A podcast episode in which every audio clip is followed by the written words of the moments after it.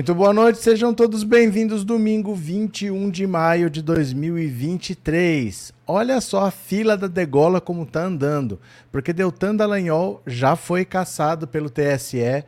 Ele pode recorrer ao STF, mas ele não vai ter vida fácil lá.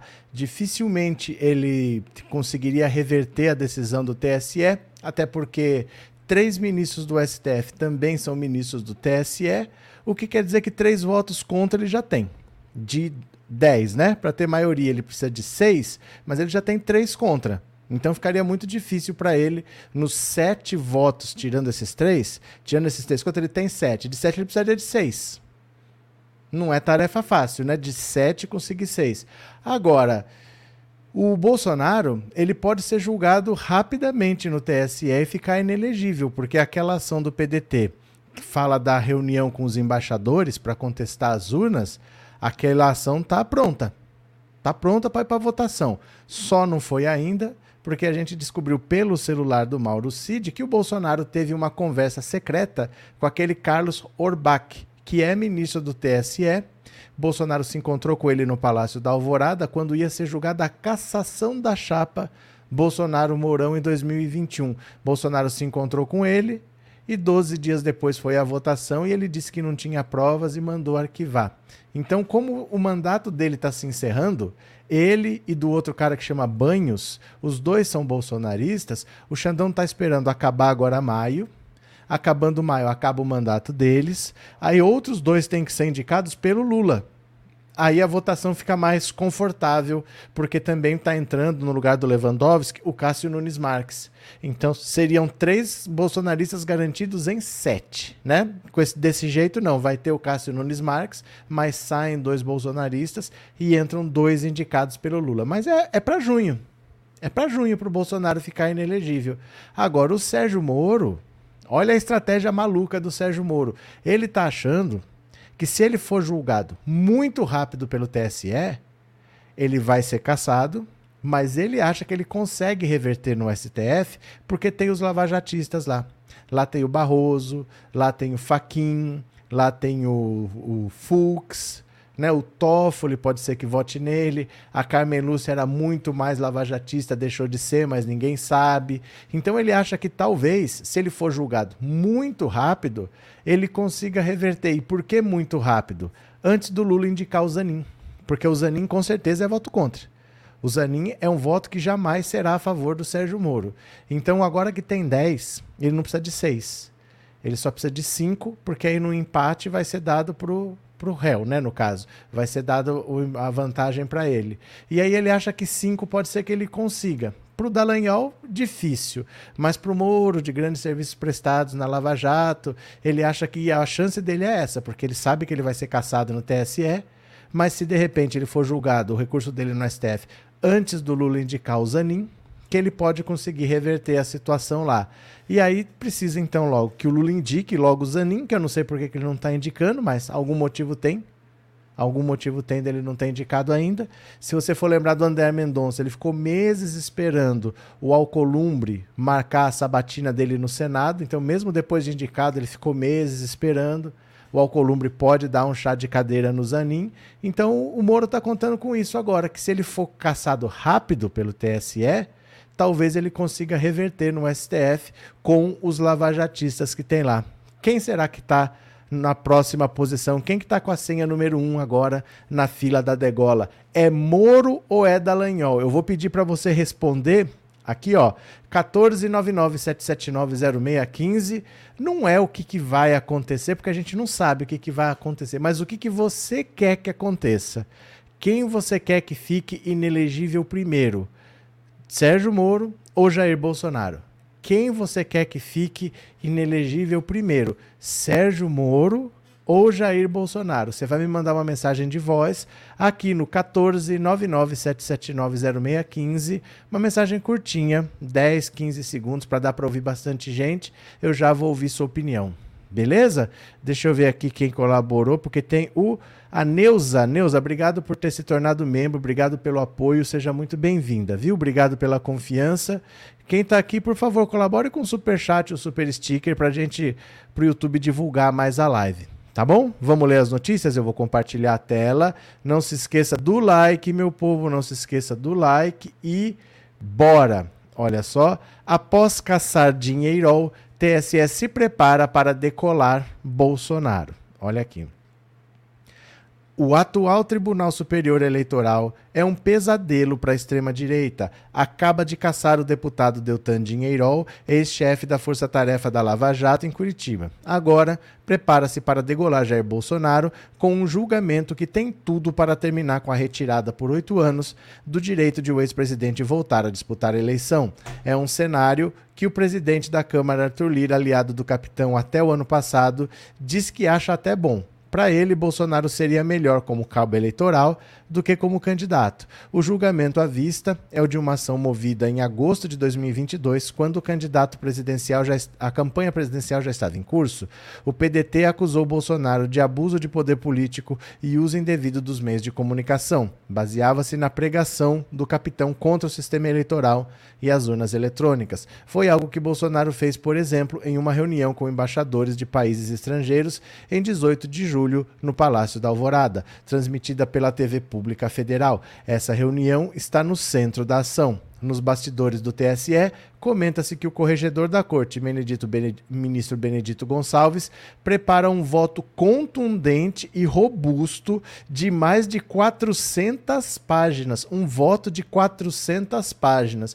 Dá vontade de pegar o voto dele e dar na cabeça do Bolsonaro com o voto de 400 páginas a favor de considerar Bolsonaro culpado da acusação.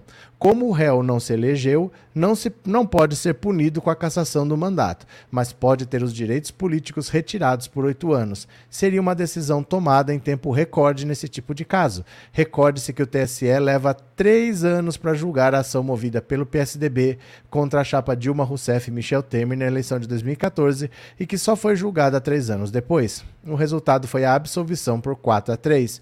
O que se desenha hoje é uma derrota de Bolsonaro por 5 a 2. Diferentemente de outros tribunais, o TSE tem uma composição que muda com frequência. Dos sete membros titulares, três são do STF, dois do STJ e dois são advogados. O mandato de cada um é de dois anos, podendo ser renovado por mais dois. Nos últimos dias, venceram os mandatos dos membros advogados Sérgio Banhos, esse daí, e o Carlos Horbach, esses dois bolsonaristas. Ambos chegaram à corte em 2017, indicados por Temer, mas, por, mas para ficar no banco de reservas, que também tem sete cadeiras. Foi com Bolsonaro que se tornaram ministros titulares. Em um sábado, dia outubro de 2021, às vésperas de se tornar titular, Orbach encontrou o capitão no Palácio da Alvorada às escondidas. É o que se soube através da Folha com a quebra de sigilo comunicacional do então ajudante de ordens de Bolsonaro, o Mauro Cid. O militar havia recebido mensagens a respeito do encontro escrita pelo então chefe de gabinete Célio Faria. Os substitutos de Orbach e Banhos serão indicados por Lula. Um deles já é dado como certo, será o professor de direito Floriano de Azevedo Marques, ex-diretor da Faculdade de Direito da USP. Um nome escolhido por um acordo do governo Lula com o comandante do TSE, Alexandre de Moraes, de quem Azevedo é amigo. A outra escolha deve ser uma mulher. No páreo, há três advogadas, conforme comenta-se em Brasília: Marilda Silveira, assessora especial do ministro da Justiça Flávio Dino, Gabriela Araúja, esposa do ex-presidente do PT paulista Emílio de Souza e amiga da primeira-dama Janja, e Edilene Lobo, de Minas Gerais. Com a designação de uma dessas três advogadas e a de Azevedo Marques, haverá uma sólida maioria no TSE contra Bolsonaro, a juntar ainda Moraes Gonçalves, que é do STJ, Carmen Lúcia, que é do STF. A favor do presidente ficariam Cássio Nunes Marques, que chegou ao Supremo pelas mãos do capitão, e Raul Araújo, outro do STJ, que é tido como simpatizante de, do presidente, do ex-presidente. Araújo assumirá em novembro o lugar de Gonçalves como corregedor. A corregedoria é quem cuida das ações que pedem a cassação do candidato presidencial. O cargo é sempre exercido no TSE por um ministro do STJ em um rodízio anual. Caberia a Araújo cuidar da ação do PDT contra Bolsonaro depois depois do mandato de Gonçalves, e nessa função ele poderia cozinhar o assunto em banho-maria. Eis uma das razões para sugerir que Moraes, o comandante do TSE, logo colocará o processo em pauta no plenário. Então, olha, é... o Benedito Gonçalves ele fica até outubro. no cargo no TSE. E o próximo é esse. Como é é o nome dele? Perdão? Peraí que eu lembrei aqui. É o Araújo, Luiz Araújo, que é bolsonarista. Então, como o voto do presidente é muito pesado, é muito importante, do relator do caso, é importante que seja ainda durante o mandato do Benedito Gonçalves. Ele está com um voto de 400 páginas contra o Bolsonaro e o Alexandre de Moraes deve colocar em votação isso rápido, provavelmente em junho.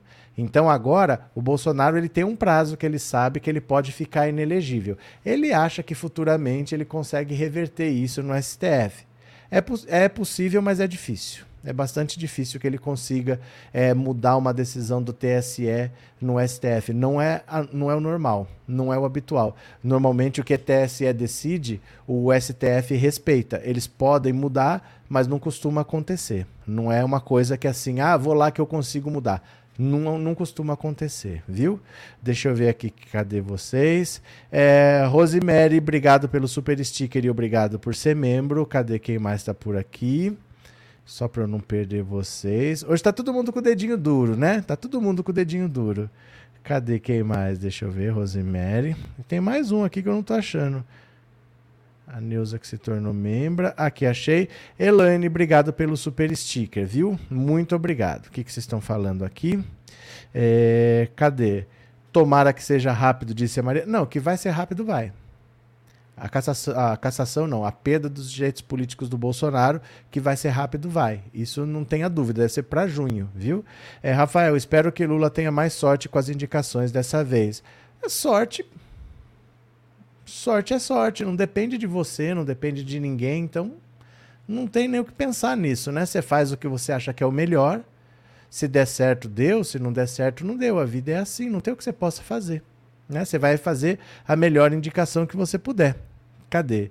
É, Sapataria Boots, obrigado pelo super sticker e obrigado por ser membro. Quem mais está por aqui? Adriana, obrigado por, pelo super sticker e obrigado por ser membro, viu? Muito obrigado mesmo. Pastor Daniel, obrigado pelo super chat, obrigado por ser membro. Quem mais? Maristela, boa noite. Que coisa boa que a justiça está acontecendo em quatro meses de governo Lula. Muito rápido é muito rápido ser julgado tão rápido assim. Normalmente são três anos para julgar e o do Bolsonaro já está indo a julgamento. É que assim, o PDT foi esperto. O PDT foi esperto. Quando você quer pedir, por exemplo, a cassação de um candidato, você tenta colocar no pedido tudo que você puder para ver se alguma coisa ali impacta os ministros e eles vão decidir a seu favor. Então você alega tudo. Ah, o Bolsonaro vai ficar inelegível. Eu vou falar da pandemia, eu vou falar do abuso de poder econômico, eu vou falar do cartão corporativo, eu vou falar da motociata, eu vou falar de não sei o quê. Seu pedido fica mais robusto. No entanto, demora mais para ser julgado. Porque tudo, tudo isso diferente são testemunhas diferentes, que tem que prestar depoimento, você vai juntar isso tudo numa decisão. Então, são ações que demoram mais. O PDT não, falou só da reunião com os embaixadores. Normalmente, os partidos teriam colocado mais coisa na ação, mas o PDT fez diferente, falou só da reunião com os embaixadores, por isso que tramitou rápido. Logo ouviu os depoimentos, logo já fez um relatório, já vai dar o voto, porque foi o PDT foi esperto nisso. Ele não ficou colocando coisa, ele focou na reunião com os embaixadores e mais nada. Então já teve a oitiva, já teve tudo, é só colocar agora para votação, né? Cadê? Tiago, Lula pode, não pode ser ingênuo tentar agradar a imprensa e escolher alguém que no futuro pode puxar o seu tapete. Mas como assim, Lula ingênuo agradar a imprensa? De onde você está achando que o Lula tenta agradar a imprensa com indicação do STF? De onde que você está tirando isso? Lula vai agradar a imprensa? Hein? Fernando, depois reclamam que o povo é despolitizado, não discutem educação, habitação, saneamento e outros temas, só falam desse pessoal. A gente fala do que é notícia, não é a gente que escolhe do que a gente fala. Se o Bolsonaro está sendo caçado, a gente tem que falar do Bolsonaro ser caçado, porque ele é um cara que se voltar, se ele tivesse sido reeleito, a gente estava vivendo uma ditadura. E se ele voltar, ele faz de novo. Então, se é notícia, a gente vai falar. Não, a gente não vive numa bolha, Fernando. A gente não vive numa bolha que eu vou fazer o que eu quero. Olha, eu vou falar aqui do que eu quero. Vamos falar aqui da educação. O mundo está pegando fogo ali. Vamos falar aqui do, do, do novo do novo fiéis.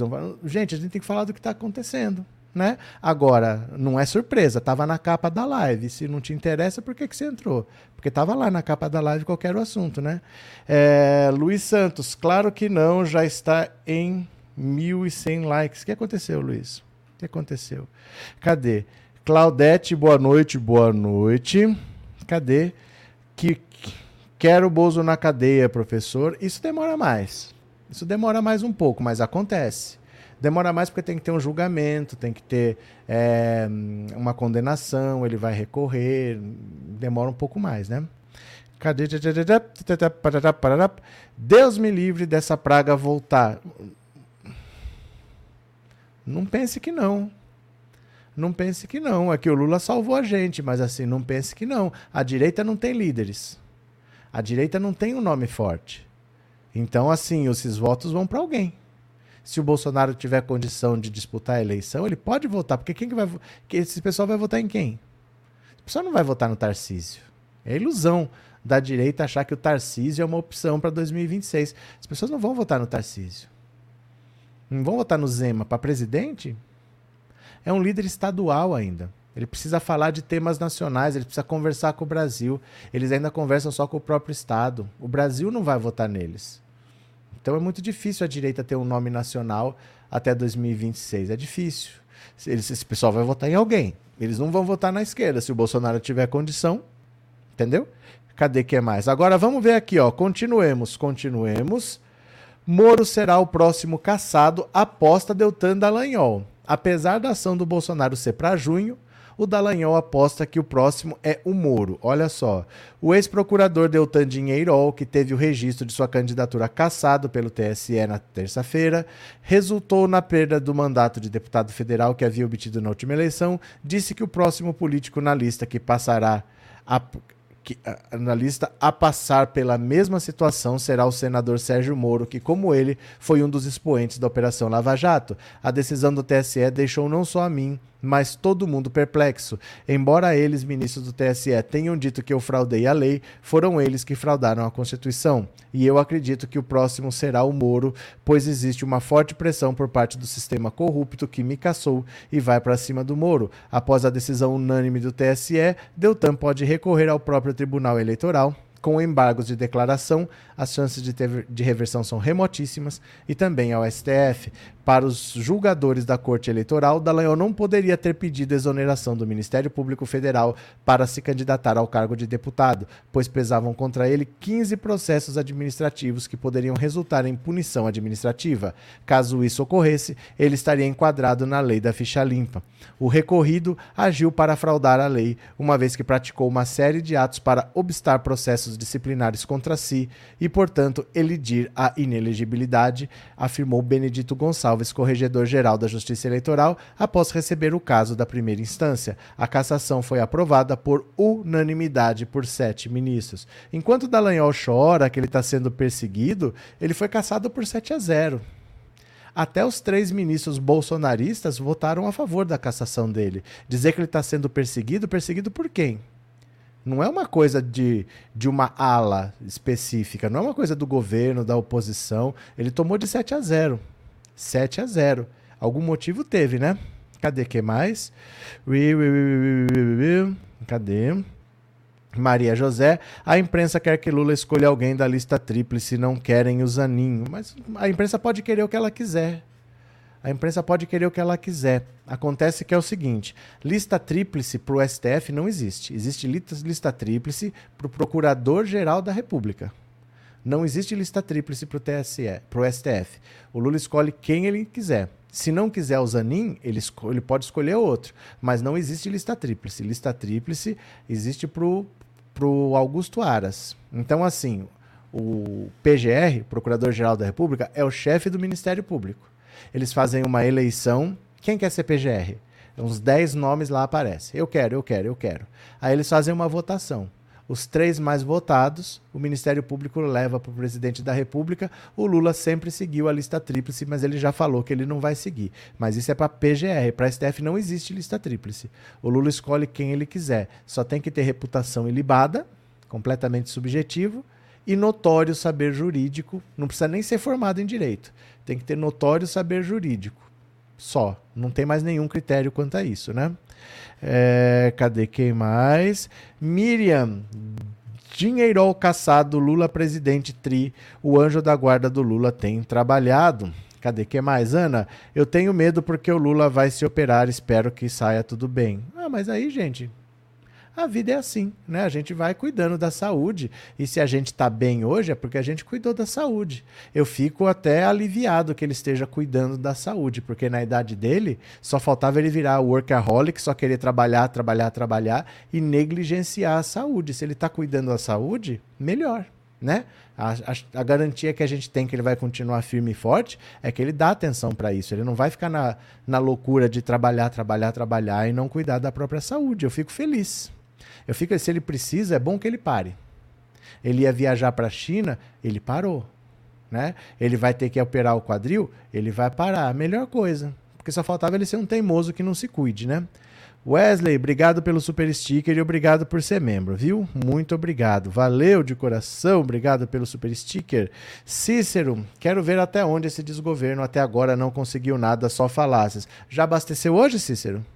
Já abasteceu hoje? Você já foi encher o tanque? Vá porque você é pobre, viu? Você é pobre. Normalmente quem defende a direita não é a direita. A direita está nas Bahamas, está em Mônaco. Quem vem aqui falar é pobre que defende a direita. Vá abastecer, aproveite o preço, fala assim: eu quero abastecer com essas falácias que vocês têm, pague baratinho e saia passeando com o seu chevette. Vai lá. É, Viviane, orgulho do Lula no Japão. Valeu. Vamos falar já já do Lula no Japão. Cadê quem mais aqui? Sônia Dinheirol usa a manobra desde quando fez o concurso para entrar na justiça. O concurso dizia que só tinha, só quem tem dois anos de formado poderia se inscrever. Ele fez com apenas seis meses de formado e passou. Cadê? Joãozinho Cícero já comeu picanha hoje. Cadê? É, Guilherme, Lula fez muito bem de não encontrar o brigão do Zelensky. bora para mais uma, bora para mais uma. Mesmo com risco de cassação, o Moro quer ser julgado rápido pelo TSE. Olha as táticas suicidas do Sérgio Moro, ó. Sérgio Moro, do União Brasil, acredita que pode não ter seu mandato cassado e seguir como senador da República nos próximos oito anos. Para isso, ele quer perder logo a vaga no processo que responde o político tem feito cálculos para saber qual a sua possibilidade de vitória no processo que enfrenta no TSE e se mostra otimista com o cenário que parece surgir desde que a cassação ocorra antes de Lula nomear o próximo ministro do STF. Segundo apurou na telinha, Moro está certo de que perderá a vaga quando for julgado pelo TSE. Ele sabe que ele vai perder a vaga, já que os ministros do TSE estão com a tendência de fazer uma espécie de faxina lavajatista no Congresso. Diferente do que aconteceu com Dinheirol, no entanto, ele vê uma luz no fim do túnel. Ao ver Deltan caçado, Moro chegou a ser aconselhado a renunciar ao mandato e ir embora do país. Mas ao ver a estratégia vazar e até seus aliados considerarem a ideia como fuga e covardia, voltou atrás e passou a discursar pela manutenção do cargo. A aliados, o ex-ministro da Justiça de Jair Bolsonaro confidenciou que irá recorrer imediatamente ao STF e que tem ouvido de ministros que há possibilidade de virar o jogo e segurar o mandato na corte máxima do país. Desde que conversou com Alexandre de Moraes, ele teria ficado mais calmo e passou a fazer cálculos para verificar o que é preciso para a manutenção do cargo. Moro, enquanto político, sempre foi bem recebido por parte do STF, como o próprio Moraes, além de Luiz Fux, André Mendonça, Cássio Nunes Marques e Carmelúcia. Nos cálculos dele, o ex-juiz da Lava Jato tem quatro votos certos para manutenção de seu cargo no STF. Atualmente, o Supremo conta com dez juízes, já que Lewandowski se aposentou e Lula ainda não indicou o substituto. Neste cenário, o senador precisa convencer Moraes ou qualquer um dos outros cinco ministros a votarem contra a sua cassação. Num cenário de empate, a lei diz que sempre pende para o réu, no caso, ele. Por isso, amigos de Sérgio Moro têm dito que ele prefere ser cassado antes do próximo ministro ser nomeado, já que deverá ser Cristiano Zanin, seu inimigo de primeira grandeza, o que o obrigaria a ter dois votos a mais para salvar o seu mandato. Então agora o Moro está partindo para tudo ou nada está partindo para o suicídio. Ele sabe que ele vai ser caçado, então já que ele vai ser caçado, ele quer ser caçado o quanto antes. porque aí ele recorre ao STF, lá tem um monte de ministro que é lavajatista e ele acha que ele pode se salvar ali. A diferença muito grande do Moro senador para o Dallagnol deputado é que o Dallagnol virou bolsonarista de atacar todo mundo. Ele atacava o STF, ele atacava o TSE, ele saiu metralhadora giratória. O Moro muito menos. O Moro muito menos. Então, não tem esse clima de caçar tanto assim com sangue nos olhos do STF com o Moro como tinha com o Dallagnol. Porque o Dallagnol virou um daqueles bolsonaristas tipo é, Carla Zambelli, tipo Weintraub. Ele atacava todo mundo e o Moro muito menos. Então eles têm uma boa vontade um pouco maior. Mas isso se o Lula não indicar o Cristiano Zanin, se ele conseguir fazer tudo isso antes. É muito difícil que tudo isso aconteça tão rápido.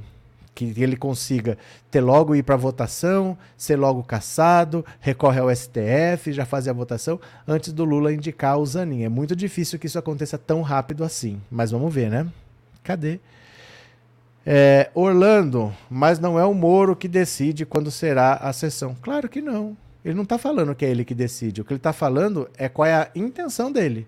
Ele não está dizendo que é ele que decide. Ele está falando que ele gostaria, então, sabendo disso, que fosse mais rápido. Mas não é ele que decide. Com certeza não. Se o Lula indicar o Zanin amanhã, acabou. É só isso. O Lula entrega um nome lá, já era. Já acabou o plano dele. O plano dele foi pro, pro vinagre, né? É, Val, o, o, gado acusa a cassação de Deltan somente à esquerda. Nunes Marques é de direita e votou a favor da cassação. Nem o gado aguenta o Deltan. Foi 7 a 0 gente. Foi 7 a 0 Três ministros indicados pelo Bolsonaro. É, não tem muito o que falar, né? Três ministros do Bolsonaro votaram contra o Dallagnol. O da, a, a Lava Jato é odiada pela política. É odiada. Cadê? José, desse pessoal de direita conservadora eleitos pelo Partido do Centrão, que só suga o país, dá para entender. Cadê? Jo Joaquim, bolsonarista é igual gato, é comentado e miando. É comentado e miando? Acho que o corretor mudou alguma coisa, né? Fúria, Romeu Zema é pior do que Jair Bolsonaro por conta da fala mais tranquila. Aí não é difícil até medir, né? É difícil até medir, porque o Bolsonaro faz coisas que só ele para querer fazer. Eu duvido que o Zema, o Dória, o Tarcísio estivessem de fato tramando um golpe de Estado. Duvido. Principalmente se eles tivessem ganho a eleição. Né? Se eles tivessem ganho a eleição, por mais que o governo dele não fosse bom para nós, mas ele ia se reeleger, todo mundo se reelegeu. Todo mundo se reelegeu. O Bolsonaro conseguiu fazer um governo tão tétrico que ele conseguiu não se eleger e planejou de fato um golpe de Estado que envolvia sequestrar o Alexandre de Moraes, é, prender o Lula. Ele, essas coisas assim é só o Bolsonaro para planejar. Eu não vejo outra pessoa com essas ideias tão loucas assim, tão fora da casinha, né? Mas quem sabe, né? Reginaldo ainda não percebia a redução do preço dos alimentos, mas hoje na BR 324 Bahia vi postos vendendo gasolina a 4,92. É porque depende, Reginaldo. É porque depende, assim. É, por exemplo, vamos dizer que o Banco Central reduza a taxa Selic. A taxa Selic muito alta, ela faz valer a pena você colocar o dinheiro no banco. Porque está rendendo muito, eu vou deixar no banco. Se baixa, os investidores começam a tirar o dinheiro do banco e começam a investir em algumas outras coisas. Aí vai gerar emprego. Só que isso leva dois anos. Normalmente o movimento na taxa de juros ele tem reflexo dali a dois anos, porque até que as pessoas mais relevantes resolvam perceber, ó, oh, vou tirar daqui, vou investir ali. O investimento tem que ser planejado, não é amanhã né? Eu vou ter uma estratégia de lançamento. Até que de fato eu comece a contratar pessoas, a aquecer a economia, leva dois anos. Então, às vezes, não é porque mudou, abaixou o preço lá na distribuidora que abaixou no dia seguinte no seu posto. Porque o, o seu posto já pode ter comprado um monte de gasolina no preço antigo, maior, tem que vender primeiro o que está com preço maior, comprar no preço mais barato e chegar. O diesel mais barato, ele vai impactar o frete mais para frente, né? Às vezes o alimento que está chegando para você ainda está com um preço maior, mas isso é ao longo do tempo que vai caindo, né? Vai caindo, mas vai caindo ao longo do tempo. Cadê?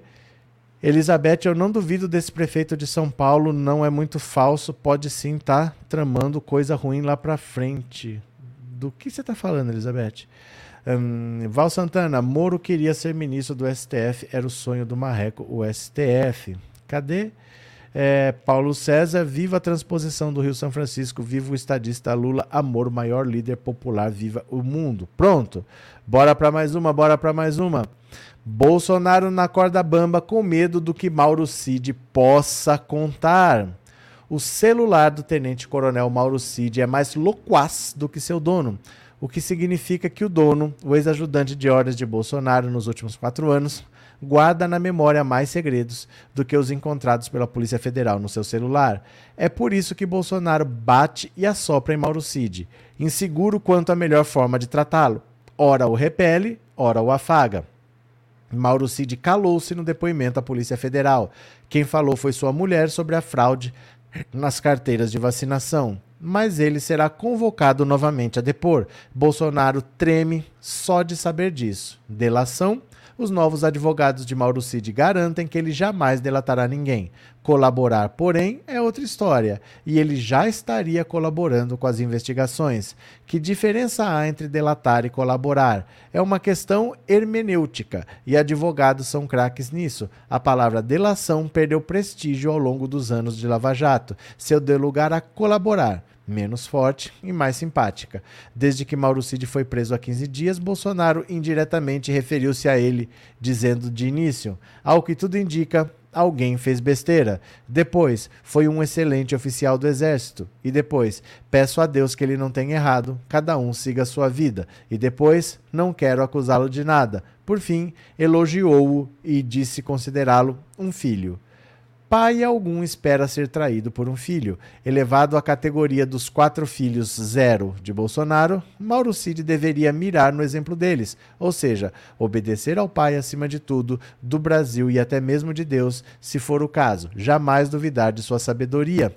Compreender que o pai sempre os protegerá, mas no limite, se absolutamente necessário para salvar-se, poderá sacrificar um deles, Carlos, o 02, carrega a ferida profunda de ter derrotado a própria mãe ao se eleger vereador por exigência do pai. A ferida sangra até hoje. Carlos nunca gostou de política e não gosta. De vez em quando ameaça deixá-la, mas o pai não permite. Flávio anunciou que se candidataria a prefeito do Rio, mas que a última palavra seria do pai. Por enquanto, o pai disse não. A pergunta de milhões de reais ou de dólares é: o que fará Mauro Cid? O patriarca dos Bolsonaro é um exímio carrasco. Quantas cabeças não decepou até aqui para preservar a sua? Começou a entregar mais uma, desta vez por meio de sua mulher. À revista Veja, Michele, ao falar sobre as milionárias joias ofertadas ao casal pela ditadura da Arábia Saudita, citou o almirante Bento Albuquerque, ex-ministro de Minas e Energia e portador dos presentes o de Bolsonaro, entrou ilegalmente no país. Michele afirmou que houve uma falha de comunicação entre as assessorias de Bento e a de seu marido, e que ela e Bolsonaro só ficaram sabendo da situação entre novembro e dezembro de 2022. No caso de suas joias apreendidas pela Receita, comentou: o erro aconteceu no fato de a assessoria do ministro de Minas e Energia não ter comunicado à minha assessoria, já que era um presente endereçado à primeira-dama. Se a assessoria do ex-ministro Bento tivesse entrado entrado em contato, a gente verificaria os trâmites legais para ficar com o presente ou colocar no acervo da presidência. Dito de outra maneira, nem Bento Albuquerque, nem assessores dele tiveram a gentileza de avisar a Michele que suas joias haviam sido retidas pela Receita e a Bolsonaro que as joias dele estavam guardadas em um cofre no ministério há quase um ano. Mentira pega. Michele foi contaminada pelo marido. Olha, Aqui a situação dele se complica muito. A situação do Bolsonaro é muito delicada, porque os crimes estão muito claros. No caso das joias, o crime é muito claro, aquilo da cadeia. Ele não pode trazer joia escondida, não declarar. Depois ele não pode, ele recebeu, ele recebeu dois pacotes de joia no Palácio da Alvorada. Ele chegou a receber, entraram ilegalmente, sem passar por lugar nenhum oficialmente. Ele recebeu essas joias e estava guardando, ele estava roubando o Brasil. Né? No caso do 8 de janeiro, a conexão também é bastante clara. No caso do, na caso do cartão de vacinação, o crime também está muito claro. É que a justiça não é tão rápida. A gente sabe como é a justiça do Brasil. Então os casos estão andando, mas não vai ser preso amanhã, nem mês que vem, e nem esse ano. Mas ele vai ser preso. Os crimes estão muito claros para ele. Cadê, cadê, cadê? Boa noite, Maria José, bem-vinda. Vamos chegando. Cadê, cadê, cadê, cadê? É, Cid vai entregar o jogo. Val, se, se bobear, já entregou. Se bobear, já entregou. Ninguém vai falar pra gente, olha, ele contou, ele falou. Eles não vão abrir diretamente, porque até a vida dele corre risco, né? Ninguém sabe o que, que um bolsonarista armado aí pode fazer. Mas ele provavelmente já colaborou, porque ele, ele ofereceu o sigilo da conta dele nos Estados Unidos espontaneamente. Ninguém pediu. Ele falou: oh, não, tá aqui, ó. Se quiserem ver o que tem na minha conta, pode ver. E é dinheiro ilícito. Ele não tem patrimônio para isso, para estar tá mandando lá. Tem dólar na casa dele, tinha real na casa dele, está sendo investigado por lavagem de dinheiro. Então a situação dele é grave. E para ele ir para cadeia, não vai ser pouca cadeia. Então por que, que ele vai preso para o Bolsonaro ficar solto? Por que, que ele faria isso? Ele vai se prejudicar, prejudicar a própria família para ajudar o Bolsonaro. Provavelmente ele já está colaborando. O Anderson Torres é outro. O Anderson Torres, ele, o, o, Alexandre de Moraes negou a liberdade para ele. Negou. Uma semana depois, descobriu no celular do Mauro Cid que tinha um plano para sequestrar e matar o Alexandre de Moraes. Mesmo assim, ele deu a liberdade para Anderson Torres. Por quê? Provavelmente ele está colaborando também, mas ninguém vai chegar a dar uma entrevista. Olha, firmamos uma delação. Vai ficar nos bastidores lá. Nós não vamos saber. Mas provavelmente os dois estão colaborando porque a situação deles é grave. Se eles quiserem ficar com o rojão todo, eles não vão ver mais a família. Eles vão pegar 30, 40 anos de prisão. O caso deles é grave, né? Cadê? Gamaliel, carne de gado mais barata para todos. Cadê? Marcos, Buenas, Bolsa escolheu o ministro, ninguém falou nada, estão querendo escolher pro Lula. Estão nada. Ninguém tá ligando para isso não, todo mundo já sabe que é o Zanin. Esse assunto aí já já já tá meio que todo mundo aceitando já que é o Zanin. Talvez o Lula não tenha indicado ainda exatamente para isso, para o tempo passar e o pessoal aceitar, para o pessoal parar de questionar, porque ele vai indicar o Zanin mesmo, né? Vamos só ver. Cadê? É, Adelma, a justiça no Brasil é muito devagar, mas. Como é que é? Jega, ela demora, mas vai acontecer. Como assim, Adelma? Quase entendi alguma coisinha aí no pé. Cadê? Seninha, o que me dá mais esperança é que Lula se livrou de 25 processos injustos, mesmo e foi preso, e o Bozo tem 600, todos verdadeiros. O Bolsonaro tem coisas muito graves, né? tem coisas muito graves, acusações graves de genocídio indígena, ele tem umas acusações muito graves. Continuemos. Com o premier do Canadá, Lula falou de meio ambiente, comércio e Ucrânia. Olha aqui os dois, o presidente do Brasil, o primeiro-ministro do Canadá. É, o presidente Lula se encontrou na noite deste sábado, já manhã de domingo, no Japão, com o primeiro-ministro do Canadá, Justin Trudeau. Os dois conversaram sobre diversos assuntos, segundo o próprio Lula descreveu como a rede social comércio bilateral, meio ambiente e a guerra na Ucrânia estiveram na pauta do presidente. Este foi o primeiro encontro entre os dois. Com o primeiro-ministro do Canadá, Justin Trudeau, que tive a alegria de encontrar pela primeira vez aqui no G7, falamos sobre o comércio entre os nossos países, a necessidade de esforços conjuntos para a defesa e meio ambiente e sobre a guerra na Ucrânia. Trudeau reforçou que está feliz com a volta do protagonismo brasileiro no debate ambiental no mundo. Vamos trabalhar juntos e acredito que podemos dobrar as relações comerciais entre os nossos países. Esse foi o segundo compromisso de Lula no dia em Hiroshima, onde está para a cúpula do G7, grupo dos sete maiores economias do mundo. O Brasil participa como convidado junto com outras nações. Antes do encontro, Lula visitou o Memorial da Paz, erguido em alusão às vítimas da bomba jogada na cidade durante a Segunda Guerra Mundial.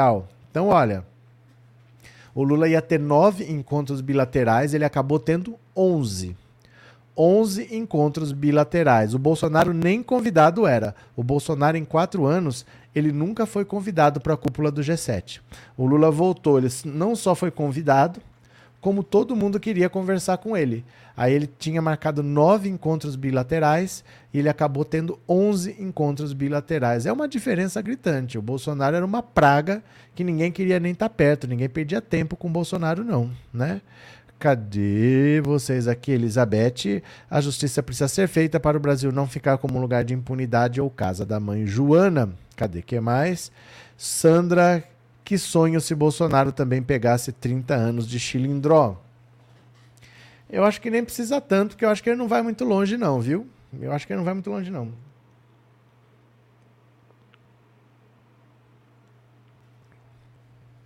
Vamos ver. Eu não, eu não sei se ele vai muito longe, não. Vamos ver.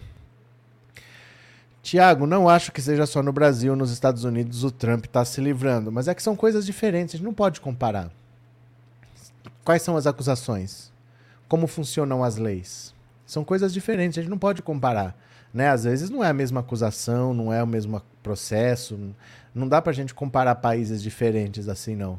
O sistema judiciário de cada país é completamente diferente um do outro. No Brasil, é, você conseguir prender. Quando você não tem é, uma arma na cabeça assim, demora muito. Seja qualquer que seja o crime, demora muito. Tem crime que os caras cometem sabendo que não dão cadeia nunca. Por exemplo, estelionato não dá cadeia nunca. Fica lá 20 anos para ser julgado, aí dá uma pena baixa, aí vira cesta básica, alguma coisa, mas cadeia mesmo, a condenação demora, mas cadeia mesmo não dá. Estelionato não dá cadeia, né? Cadê? Lindalva, boa noite a todos. Boa noite. Cadê? É, Aline Bolsonaro, sabemos que sempre é maluco. Trindade com a indicação do Zanin. E o pessoal tem que fazer que nem a Michelle. Ensinou aceitar, aceitar. É o jeito, né? PCS. Sabia que a Terra plana capotava, só não sabia que era na velocidade da luz. Pronto. Daqui a pouco eu vou ouvir no WhatsApp 14997790615 a sua opinião. O Bolsonaro pode ficar inelegível já em junho. Ele pode ficar inelegível já em junho.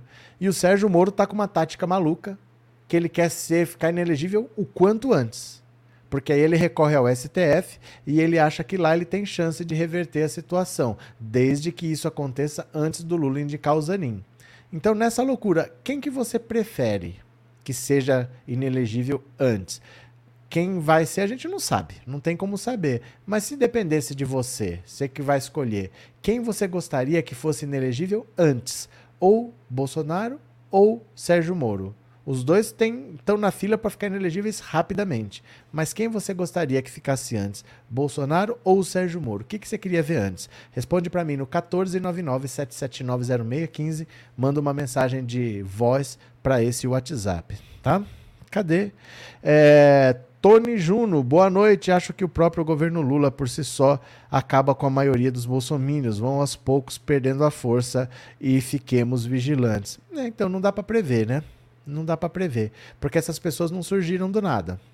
Elas estavam aí, mas não era desse jeito. Estavam lá votando no PSDB, estavam lá votando no Serra, estavam lá votando no Aécio. Essas pessoas não eram desse jeito. Será que elas voltam para ser pessoas normais ou será que elas estão doidas para sempre? Tempo vai dizer, é uma novidade, né? As pessoas estão piradas do jeito que elas estão, assim, cantando hino para pneu, pedindo intervenção alienígena. Ninguém sabe se essa gente volta pro normal e não. O tempo dirá. Vamos ver o que acontece, né? É... Gamaliel, obrigado, Rita de Cássia. Um grande abraço. Negão Carioca, mais cedo ou mais tarde o Lula vai cair, o impeachment dele está a caminho. Negão Carioca, deixa eu falar uma coisa para você. É muito humilhante é muito vergonhoso e eu diria que é muito constrangedor para quem teve um presidente da República que não conseguiu se reeleger, todo mundo conseguiu se reeleger. Vocês tiram sarro da Dilma, a Dilma conseguiu se reeleger, todo mundo conseguiu. O cara tentou fundar um partido, não conseguiu. Ele teve dois anos para conseguir 500 mil assinaturas só não conseguiu fazer. Não conseguiu se reeleger. Aí agora vocês ficam torcendo pro Lula cair. Porque vocês sabem que vocês não têm capacidade de eleger ninguém. Vocês sabem que vocês são incompetentes. Eu acho triste isso de vocês. Eu acho que é constrangedor. Vocês ficarem falando o Lula vai cair, o Lula vai cair, o Lula vai cair. É uma vergonha para quem perdeu. É uma vergonha isso. Vocês deviam estar trabalhando para daqui quatro anos tentar vencer as eleições. Era mais digno do que ficar nessa de o Lula vai cair, o Lula vai cair. Gente, o cara não conseguiu fundar um partido. O Brasil tem 800 bilhões de partidos. A Marina Silva quis fundar um partido, foi lá e fundou a rede. Não deve ser tão difícil. A Marina Silva conseguiu, o Kassab conseguiu, o Amoedo conseguiu. O Bolsonaro não conseguiu fundar um partido é constrangedor vocês ficarem torcendo para o Lula cair ou para ter um golpe igual da Dilma para conseguirem ter a presidência. Vocês não são capazes de vencer uma eleição. O Collor conseguiu vencer uma eleição. Vocês não têm essa capacidade. Eu acho constrangedor da parte de vocês ficar torcendo para ter golpe, ficar torcendo para ter impeachment. Sendo que de quatro em quatro anos tem eleição. Ficar fechando estrada, esperneando feito criança. Eu não aceito, eu não aceito. Vai para a porta do exército. Isso é uma vergonha. Vocês deviam ter vergonha na cara de ficar falando essas coisas. Vai se organizar e vai disputar a eleição. Nossa, eu não entendo isso não, gente. É constrangedor o cara perder e ficar torcendo pro outro é, sofrer impeachment ou ter golpe. Vocês, vocês deviam ter vergonha na cara, de verdade, assim. É constrangedor para vocês isso, viu?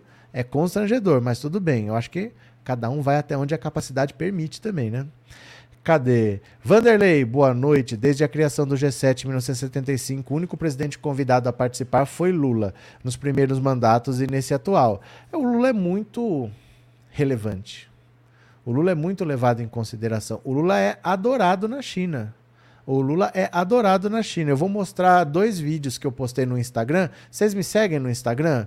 Eu postei dois vídeos de duas chinesas lá, falando do que é o Lula na China.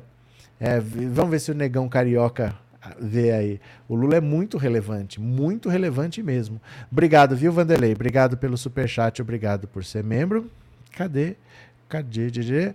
É, Cris, doguinho alienado entrou. Tem cada nome. Ana, Lula é o melhor presidente do Brasil. Cadê? Val, triste é o povo ter o pensamento burguês e se achar burguês, apoiar a direita é o fim. Cadê? Uh, vergonha eles não têm porque estão nessa live. Mas, Jaqueline, domingo à noite, domingo à noite, cara tá numa live de uma coisa que ele não gosta. Vai entender que vida essa pessoa leva, né? Ó aqui, doguinho fofinho. Constrangedor esquerda, fico quatro anos assim. A dificuldade de articular Lé com Cré é notória, né? Com, constrangedor, esquerda, fico quatro anos assim. Hablas português? Roseli, a capacidade cognitiva do gado não dá conta de entender. Mas é que eu acho uma vergonha mesmo perder a eleição, sendo que todo presidente que tentou a reeleição conseguiu.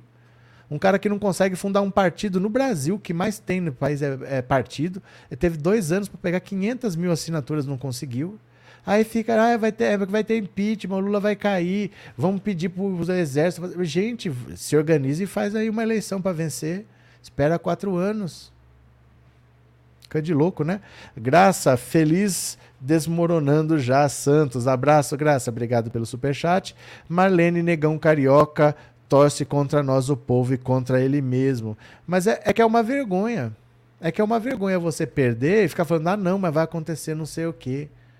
Sabe? É como se fosse assim: você perde o campeonato, você é rebaixado você foi rebaixado, mas você fica torcendo pro campeão não ser campeão mundial. Ah, mas você perdeu o mundial. Cara, você foi rebaixado. Você tá falando o quê? Né? Parece que é isso, é o time rebaixado torcendo pro campeão não ser campeão mundial. E fica feliz se o, se o campeão brasileiro não for campeão mundial, sendo que ele foi rebaixado, né? Cadê? Epa, Glória, essa raça gosta de passar vergonha no débito e no crédito. Pronto, cadê que mais? Olha aqui, ó, ó. Olha o que, que vocês fizeram. Olha o que vocês fizeram. Dino rebate fake news de jornalista da Jovem Pan. É isso que a extrema-direita chama de liberdade de expressão. Isso aqui foi vocês que fizeram, dá uma olhada. O ministro da Justiça e Segurança Pública, Flávio Dino, usou as redes sociais nesse sábado para rebater declarações do jornalista Tiago Pavinato, da Jovem Pan, durante durante ao vivo do programa, o Pingo nos Is, na última sexta-feira, o apresentador acusou o ministro de ser ligado ao Comando Vermelho, facção criminosa do Rio. Pavinato disse que Dino quer, quer equipar as Forças Armadas para tomar conta da Amazônia. O PCC rompe com o Comando Vermelho pelo domínio das armas. Ora, Flávio Dino quer equipar o Exército, de acordo com Múcio, que é ministro da Defesa, para uma finalidade específica, tomar conta da Amazônia que já foi tomada pelo PCC. Se o Flávio Dino nesse entra e sai do complexo da maré, que ele nunca explicou, eu não posso conjecturar que talvez não se queira expulsar de lá o PCC por outras razões? Após tomar conhecimento das declarações, Dino disse que as falas de Pavinato são o que a extrema-direita chama de liberdade de expressão. É isso que a extrema-direita chama absurdamente de liberdade de expressão. Óbvio que não é em nenhum país do mundo. Olha aqui, ó, ó, ó, ó, o vídeo, ó o vídeo, ó o vídeo. Falei para vocês, se a gente postasse, compartilhasse, o Flávio Dino ia ver e ia tomar as providências. Ele viu, eu mostrei aqui ontem para vocês, o vídeo chegou até ele, esse Sérgio aqui postou o vídeo que eu postei lá no Twitter, e as pessoas indo postando, indo compartilhando, indo marcando o Flávio Dino, ele viu. Então é importante que vocês tenham outras redes sociais, porque os políticos não ficam assistindo lives de uma hora. Eles não vão ver o que a gente está falando aqui. Eles não têm tempo para isso. Mas eles leem mensagens no Twitter. Eles leem Instagram. Eles leem uma mensagem que você manda no Instagram. Então é importante que vocês tenham outras redes sociais, tá? Porque o Flávio Dino viu chegou até ele. Eu falei, vamos compartilhar esse vídeo aqui para que chegue até ele. E chegou.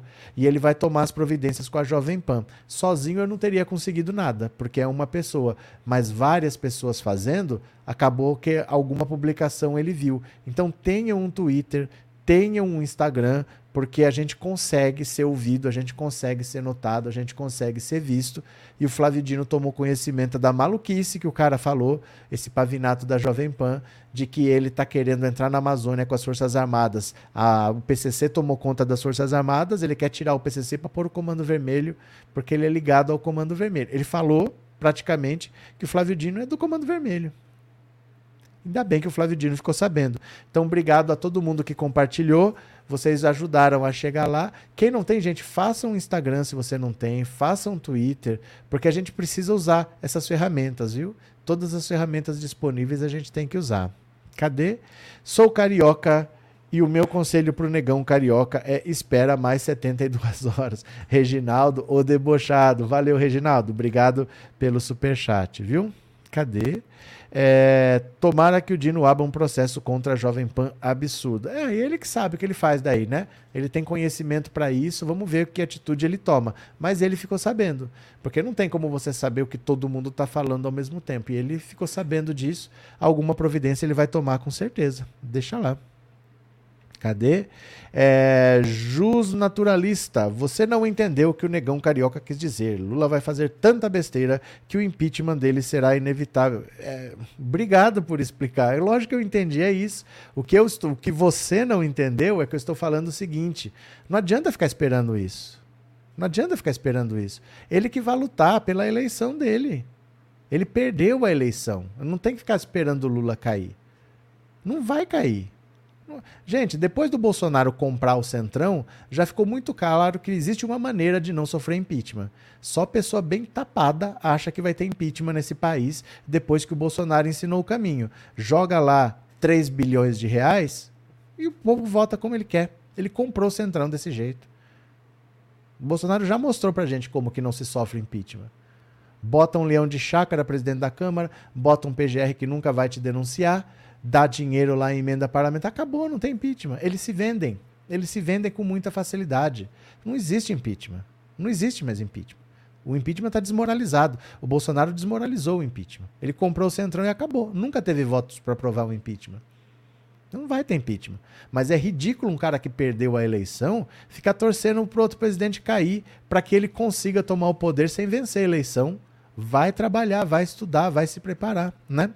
Jus Naturalista. Moura, tenho todos os Facebooks e eu não vou falar esse nome porque é complicado. Sula, bem feito, vai dormir sem essa.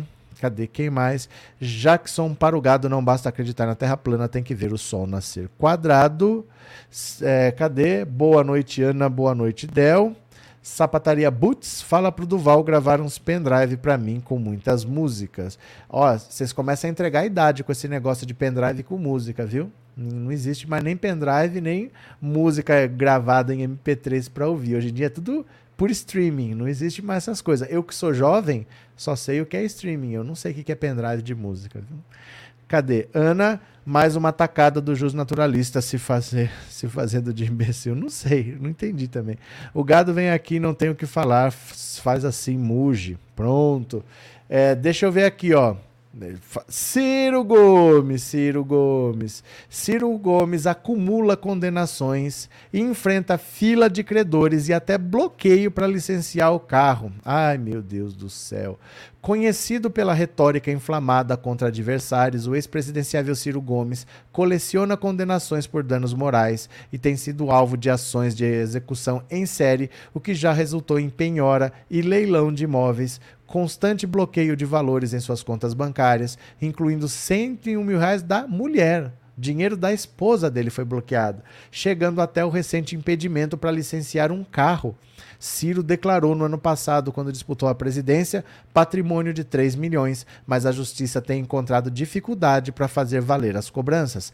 Prefeito, governador, ministro e quatro vezes candidato à presidência, Ciro é alvo ou figura como autor em cerca de uma centena de ações criminais e cíveis relativas a danos morais, em especial no Ceará e em São Paulo.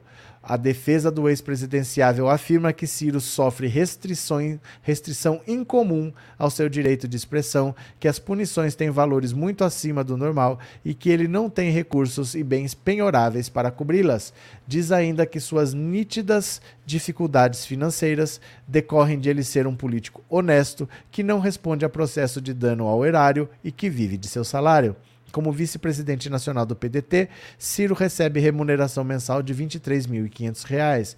Na lista dos que ingressaram na justiça alegando terem sido ofendidos pelo pedetista estão Fernando Collor, Fernando Henrique Cardoso, Michel Temer, Jair Bolsonaro, José Serra, Eunício Oliveira, Damares Alves, Ricardo Salles, Eduardo Cunha, João Dória e Valdemar da Costa Neto.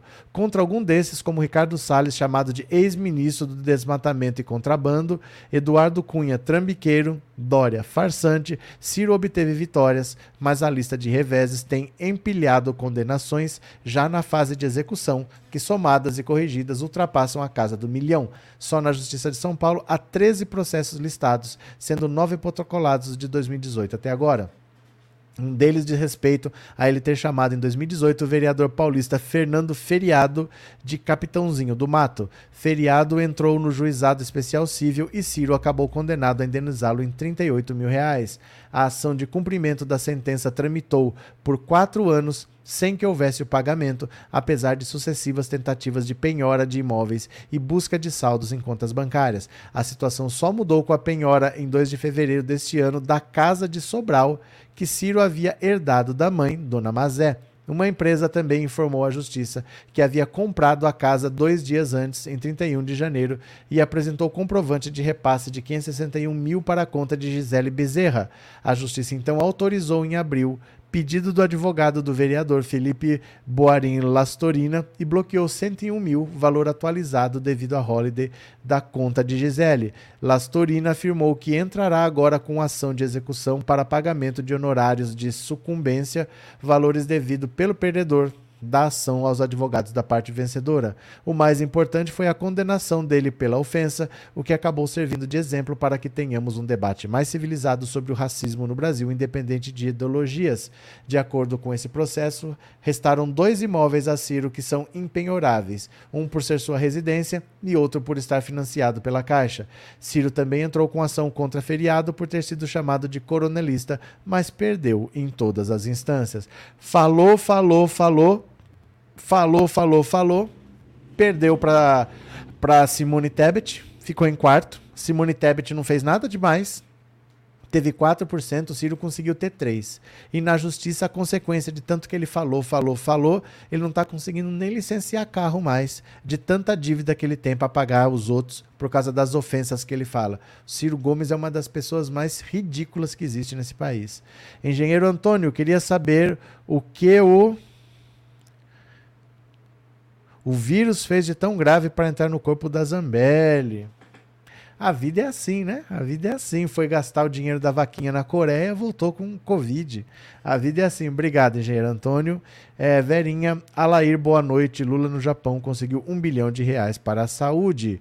Patrícia, Ciro está coringando, ofendendo geral, metralhadora cheia de mágoas.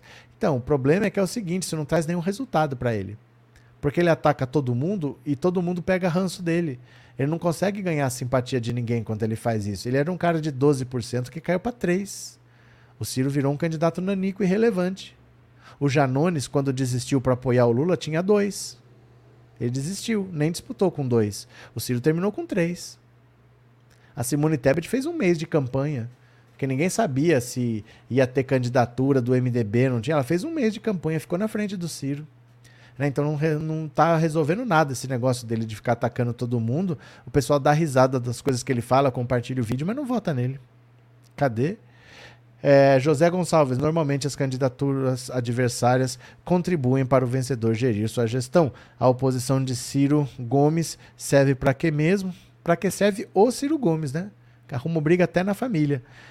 Val Santana, tchau Ciro, descanse em paz, longe da política. Cadê que mais? O mundo não gira a capota, todos os golpistas cairão um por um, disse o Ricardo. Verdade.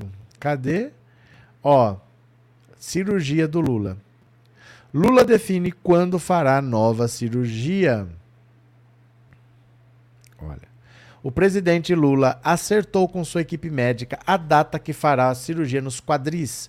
O chefe do Executivo Federal tem reclamado de dores no local, mas quer fazer o tratamento quando o período de trabalho estiver menor. De acordo com informações da coluna de Lauro Jardim do jornal O Globo, o governante do país afirmou para familiares e aliados que as dores nos quadris estão ficando mais intensas. Ele sofre de artrose e por isso há necessidade de uma operação para resolver ou amenizar o problema. A equipe médica de Lula definiu que ele passará por cirurgia entre o fim de dezembro desse ano e o começo de janeiro janeiro do ano que vem. A data foi escolhida porque é o período em que o presidente está com a agenda mais tranquila.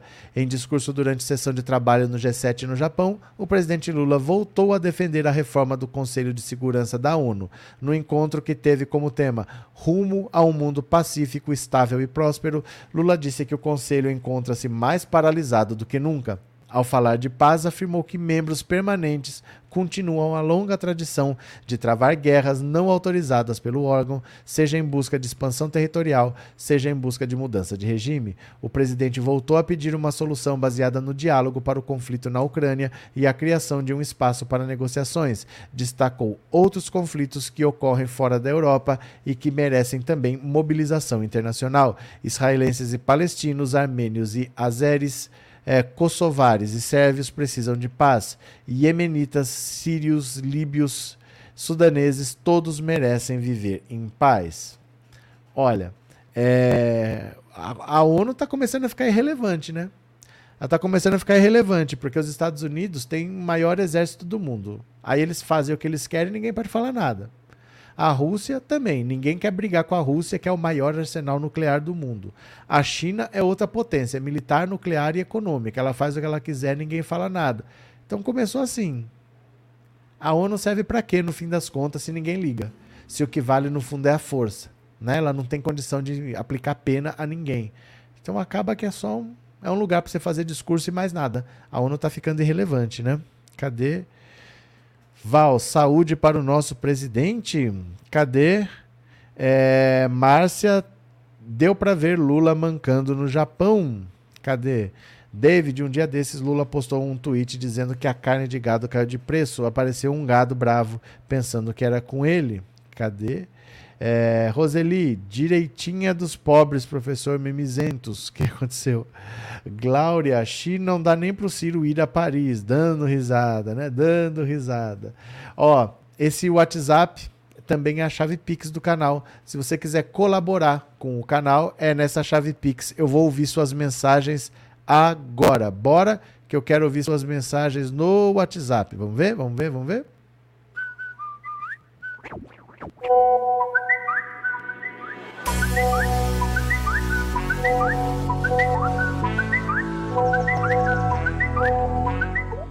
Pronto, beleza? Deixa eu ver aqui. Eu vou ouvir a sua opinião no 14 997790615. Eu perguntei o seguinte: quem que você quer que fique inelegível primeiro? O Sérgio Moro ou o Jair Bolsonaro? Aí é a sua opinião, é só para ouvir você. Você pode falar o que você quiser, não tem certo, não tem errado. Vamos ver? Boa noite, professor. Aqui é Cecília, de São Paulo. Hum. Com certeza eu gostaria que o Bolsonaro puxasse a fila. Valeu. Boa noite, professor. Oi. É prazer de Recife. É uma difícil escolha, mas eu ainda prefiro que seja o ex-presidente Jair Bolsonaro. Valeu. Professor é Gelsa do Rio de Janeiro. Hum. Olha, pelo pavor que eu tenho, Bolsonaro, nunca mais, pelo amor de Deus. Professor Valeu. Roberto Altair de Pedreira de Teresina, Piauí. Professor, o primeiro que vai na lista, eu quero que seja o Bozo mesmo, viu? Ele merece demais Tá sair joia. logo e ser preso. Valeu. Boa noite, Roberto. Oi. Adilson, Rio de Janeiro. O próximo a ser caçado é o Bozo.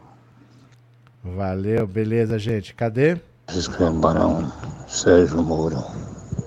Boa noite. Boa noite. Boa noite, professor. Eu sou Ana Maria e com certeza, com certeza, Sérgio Moro para acompanhar o Dallagnol são amigos. O Bolsonaro mais para frente. Então tá bom. Boa Obrigado. noite, professor. Aqui é Marli Luciano, na Bahia. É, eu queria os dois, né? Mas já que é para escolher um, eu prefiro que Moro vá antes para a gente poder sacanear Bolsonaro mais tarde. Valeu. Boa noite, professor Luísa de São Paulo. Acho que quem deveria primeiro ser caçado é o, o Moro, depois o, o, o mito lá, mas primeiro, com certeza, o Moro. Valeu. professor. André Alan. Eu quero que Bolsonaro fique logo inelegível, porque assim muitas coisas vão melhorar. Esse bandido criminoso. Boa noite, sou de Pontezinha, Cabo de Santo Agostinho. Hum. Valeu. Boa noite, professor Roberto, noite. porque o Dallagnol não ficou inelegível. Se eu souber, se souber responder, por gentileza. Porque ele já estava. Ele já estava. A, a, a, a candidatura dele foi caçada porque ele já estava inelegível. Ele nem poderia ter sido candidato. Então não é que ele ia ficar inelegível. Ele perdeu o mandato porque a candidatura dele foi irregular. Ele não podia ser candidato porque ele já estava inelegível quando ele saiu do Ministério Público com as ações lá. Entendeu?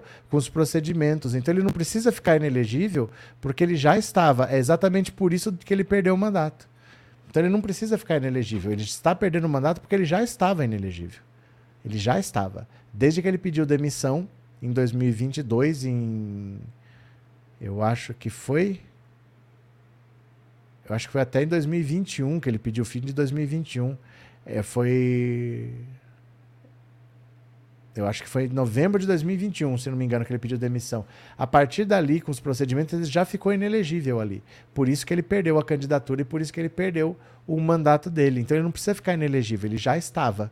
Já está inelegível por oito anos, viu? Cadê? Quero ver os dois na mesma cela, disse Del. É Bos, Bozomoro e Moronaro, qualquer um, tá bom. Cadê? É, Milson, Sérgio Moro, a dupla, o ex-presidente, tem muita coisa para responder. Mas uma coisa não impede outra, viu? Não é porque fica inelegível e acaba. Uma coisa é a situação eleitoral, outra coisa é a situação criminal. Ele vai continuar respondendo quando ele ficar inelegível. Cadê? É, o YouTube funciona assim: pagou, impulsionou e a direita tem muito dinheiro. Todas as redes são assim. Todas as redes trabalham na base do impulsionamento, porque é uma ilusão achar que a internet é de graça. É de graça se você quiser falar com alguns seguidores. Se você quiser que a sua mensagem extrapole, tem que pagar. Então não é de graça, né? Cadê? Joseildo 2019, em uma entrevista para Florestan Fernandes, o Lula falou que iria desmascarar Moro e Deltan porque eles mentiam. Olha, deixa eu pegar aqui, eu vou mostrar para vocês o Lula do ponto de vista dos chineses. Eu postei no Instagram duas chinesas falando do Lula. Eu acho que é legal que vocês ouçam. Quer ver? Deixa eu abrir aqui. Não tá abrindo, gente, o Instagram? Que coisa. Eu deixo aqui separadinho. Não sei por que, que não tá abrindo. Vamos ver se vai.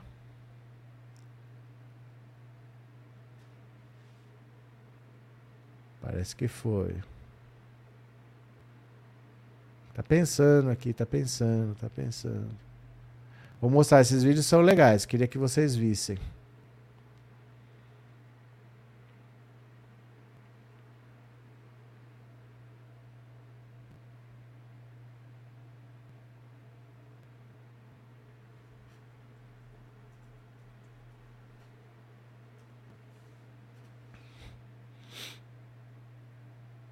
Não tá indo. Será que o Instagram tá fora do ar? Deixa eu ver.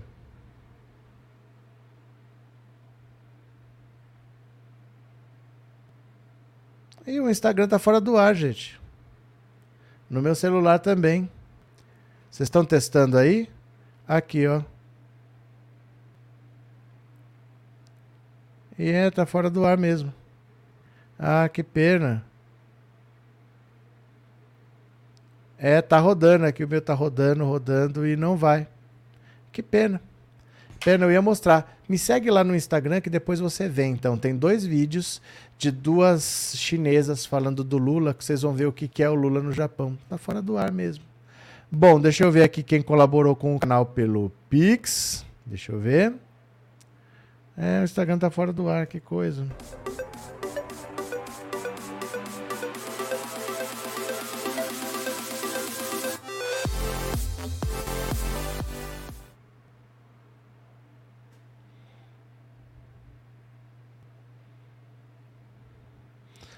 Beleza, tô entrando aqui no aplicativo, viu? Tô entrando aqui no aplicativo. Vamos ver se caiu a Lei Rouanet. Gente, dia 24 eu tô viajando, já é dia 21. Aí eu vou ficar uns dias fora. Deixa eu ver aqui.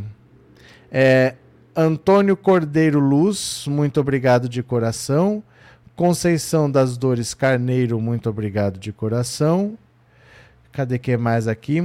Valquíria Ana Soares, muito obrigado. E Sônia Cardoso Santos, muito obrigado. É isso? É. Tem um que pede para não falar o nome. Eu acho que é o Mauro Cid. Quem será que é?